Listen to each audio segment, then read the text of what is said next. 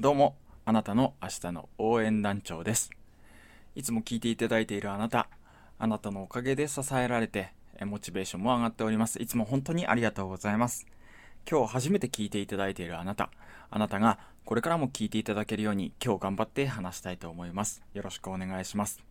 この音声配信はあなたの明日の、えー光り輝くように、えーそんな背中が押せる音声配信でありたいと思って、えー発信させていただいております。どうか、え最後までよろしくお願いいたします。で、今日はですね、何の話をするかっていうことの前に、結構私が住んでるのは富山県なんですけど、富山県めちゃくちゃこう一晩で雪降り積もって、しかもそれがあんまりないんですけど、気温もそんなに低くならないので、いつもはね、べちゃべちゃの雪というか、水分を多く含んだ雪で、どんどん積もっていくっていうようなイメージがあったんですけど、ただね、今回は、うーん、サラサラの雪で、しかもそれが朝になると凍ってるんですよね。だから、朝、あのー起きて、だから最近ね、早く寝るようになったら早く起きるようになったんですけど、朝散歩すると、ザクッザクッとこうなんか固まった雪がね、ある程度固まった雪をこう踏みしめる音が一歩一歩聞こえて、それがね、なんとか、あの、いいなーっていう、こう、自然を感じてる、季節を感じてるなーっていう感じがして、なんかコスパがいいというかね、人生のコスパがいい感じがするんですよね。まあまあ、それはどうでもいいとして、今日は何の話をするかというと、元、というか、ま、今もなんですけど、数学教師が語る、数学の便利なところ、役に立つところ、っていう話をしたいと思います。えー僕は数学がもともと、うん、好きでしたが、あまりこう、得意ではなかったかもしれないです。えっ、と、パズル的な面白さがあって、計算を解いていけば確実に一つの答えにたどり着くみたいなね。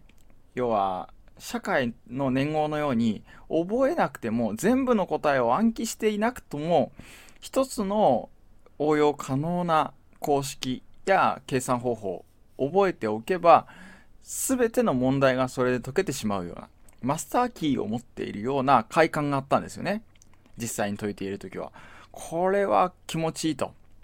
いうふうに思って好きでした。が、えー高校の時にですね、あの友達にこう数学の勝負をして負けたことがきっかけでキーってなってこの好きな数学を極めるというか毎日やることになって、えーそこからこう好きから得意にも転化していったような感じなんですけどもこの数学をやってきて今までね。で教師としてもずっと教えてきてでこの数学をやる意味って何なんすかって結構学生の皆さん聞かれるんですよね。中学生高校生も、えー専門学校生もそうですけど数学なんて何も役に立たないじゃんとかって言うんですけど結構社会人になって自分の長所が分かってくるとこの長所って数学から身につけられたものだなっていうことを思ったので今日は逆にですね自分の長所を身につけるためには要は数学やればいいということで僕の長所を紹介するんではなくて数学の身につけられるスキルを紹介しながらですね、えー数学とどう向き合っていったらいいか。そんなヒントを与えられたらいいなぁなんて思っています。結論から言うとこれは僕は分解力だと思ってます。分解する力。えー分解力と言っても数学の中であった因数分解とかまた難しい言葉使わないでよと思われるかもしれませんがそれとは全く違います。分解力って本当にこうバラバラとバラしていく力ですね。プラモデルとか。プラモデルはあれか。組み立てる方か。なバラすってなんだ。解体屋さんですよね。解体するっていうことが結構得意になったのかな。もしくは元から得意だったのか。それにじなんとか自覚を伴ったのが最近なだけかもしれないんですけれども。でですねこの分解力。例えばなんですけれどもえー三平方の定理ってもう忘れたいというか忘れてしまった方もおられるかもしれませんが三平方の定理っていうものをこれ実は、えー証明するというかこれを説明するときには面積に注目していく必要があるんですね。面積っていうと小学生誰でも知ってる底辺かける高さ割る2っていう公式から導き出せるんですけども三平方の定理っていう難しい難しい公式の中をこうバラバラと解体していくと小学生誰でも知ってる面積っていう知識に行っていってそれもまた解体バラバラと解体していくとこれは底辺と高さが分かればいいっていうような底辺と高さっていう要素にバラバラと解体できるわけですよ。でこの三平方の定理を解体していくと誰でも知ってる知識に落とし込めると。これ日常生活でもこういうことってよくあってこの人の言うこと全くよくわからないっていう方がおられるかもしれないしこの人の言ってる意味がわからないっていう方もおられるかもしれないですけどそれを一つ一つ解体していくともちろんそれがね、三平方の定理って言葉の中に面積が出てこないように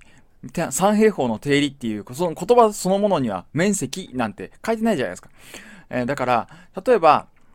日常生活でもその人が言ってなくてもあそれって自分の知ってるこの知識に落とし込めるなとか解体できるなっていうことがなんとなくこう分かってきたりするんですよね。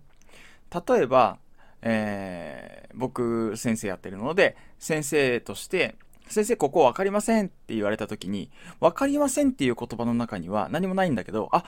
じゃあここまでえー、ここがわからないってことは、この公式は理解できたんだねと。こういう計算もできたんだねと。なるほど、なるほどと。あなたはここまでできて、そしてわからないのはここからということは、この、えー、導き方がわからなかったり、計算方法がわからなかったり、そこなんだよねっていう、その人のわからないところがピンポイントに解体できたりするわけですよね。これと同じように、日常生活の中で主語、述語がない。特に日本語はそうだというふうに言われますけれども、えー、なんか言葉足らずのものって往々にして私もすごくいっぱいありますし、えこれを聞きのあなたもたくさん言うし聞いたことあると思うんですよね。そういう、えー、ていうか日常生活の曖昧な部分を細かく細かく分解してあこういう状態なんだっていう現状把握。それからこれからの解決策を導くめちゃくちゃ強力な手段として解体力。これが数学で身につけられる力ではないかなというふうに思うんですね。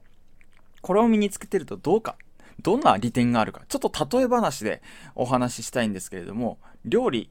されたことあるでしょうか。まあなくても大体こうあの、イメージをつかみながら、あの、聞いていただきたいんですけれども、私が考えた例えなんですけど、えー、料理をするのに、そのままでは味わいにくい三平方の定理っていう食材がありますと。すごくこれは複雑に入り組んだ、えー、料理方法が難しい食材ですと。そういう食材を面積っていうパーツに切り分けておくことで、食べやすく、えー、誰でも調理しやすくなっていくわけです。三平方の定理が食べられるということが分かれば、それまではね、食べられないかもしれないっていうふうに思われていたものが、切り分けて食べられるということが分かればですね、えー、図形っていうそれを使った伝統料理を抜け出してですね、二次方程式という別の全く異なるジャンルにジャンプできて、そこでまた美味しく味わえるようになったりっていうことが往々にしてあるわけですね。要はこの切り分けるっていう作業が数学をやっているメリットであり、最大の私は、なんていうかな、強力な武器になるというふうに思っているわけなんですね。こういう数学の解体力、えー、これをお聞きのあなたはどう捉えられるでしょうか。もちろん他の数学のメリット、そしてそれでもまたわからないという方がおられればコメント欄で、えー、していただければコメント欄で、えー、ご意見ご感想していただければ嬉しい限りでございます。ということで、えー、このああなたの明日の応援団長、今日はこれにて終了させていただこうと思います。ふれ、ふれ、明日のあなた。ということで、また明日。バイバイ。